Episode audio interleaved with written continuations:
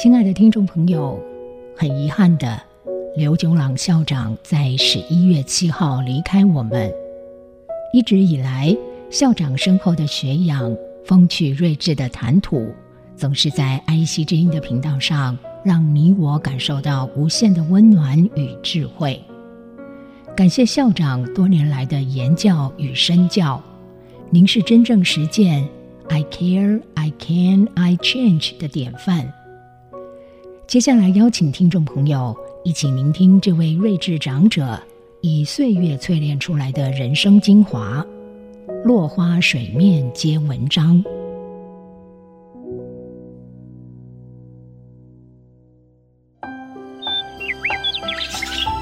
瑶琴一曲清风扬，落花水面皆文章。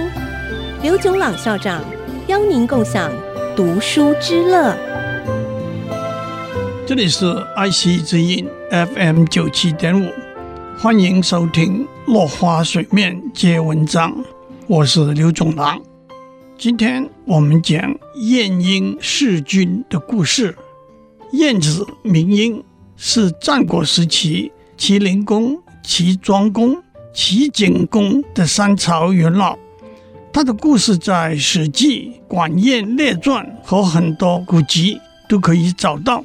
最完整的文献应该是西汉时期刘向编撰的《晏子春秋》，记载许多晏子劝告齐军要勤政爱民、虚心纳谏、节制饮酒的事迹。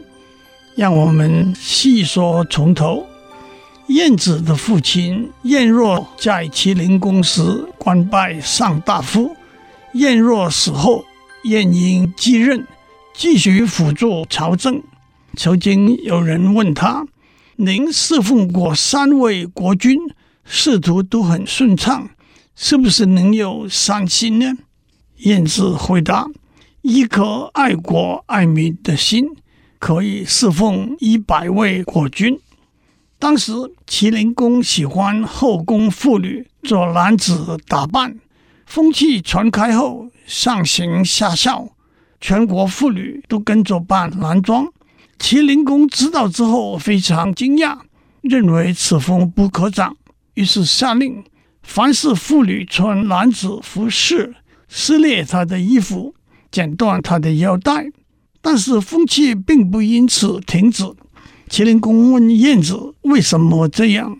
晏子说：“大王在宫内鼓励妇女扮男装，却在宫外禁止，这不正如在宫门上挂一个牛头，却在宫内卖马肉一样吗？为何不一起禁止宫内妇女做男子的打扮呢？”齐灵公接受晏子的谏言。一个月之内，事情就平息了。齐景公在位五十八年，晏子辅佐他超过三十年。有一次，齐景公和群臣共饮，兴高采烈对群臣说：“今天要和众卿喝个痛快，不必拘礼。”晏子听了，脸色立刻一变，说：“皇上说的有点偏差。如果大家都不拘礼数，那么力气大的。”就可以欺负长辈，胆量够的就可以杀害国君，禽兽靠力气彼此攻击，以大欺小。如果我们不拘礼数，就和禽兽一样了。景公听不进去，也不理会晏子。过了一会，景公离席出去，晏子不起身恭送。景公回来入座，晏子不起来相迎。交杯互敬的时候，又抢先喝酒。景公生气说：“你刚才对我说，人不可以无礼，而你却这般不礼貌来对待我。”晏子说：“我怎么会忘记刚才说过的话呢？我只是用具体的行动来说明无礼而已。”景公说：“那是我的过错。”酒过三巡之后，就停下来不再喝了。还有一次，齐景公喝酒七天七夜不止。大臣玄奘劝谏说：“陛下已经喝了七日七夜，臣希望陛下不要再喝，否则的话就事成一时好了。晏子进来，景公对晏子说：“如果我听玄奘的话，等于国君被臣子管制；不听他的话，失他一死，内心又有不忍。”晏子说：“幸亏玄奘遇到陛下这样的贤君，如果遇到夏桀和商纣，他早就活不成了。”景公一听，也就不再喝酒了。今天先讲到这里，我们下次再见。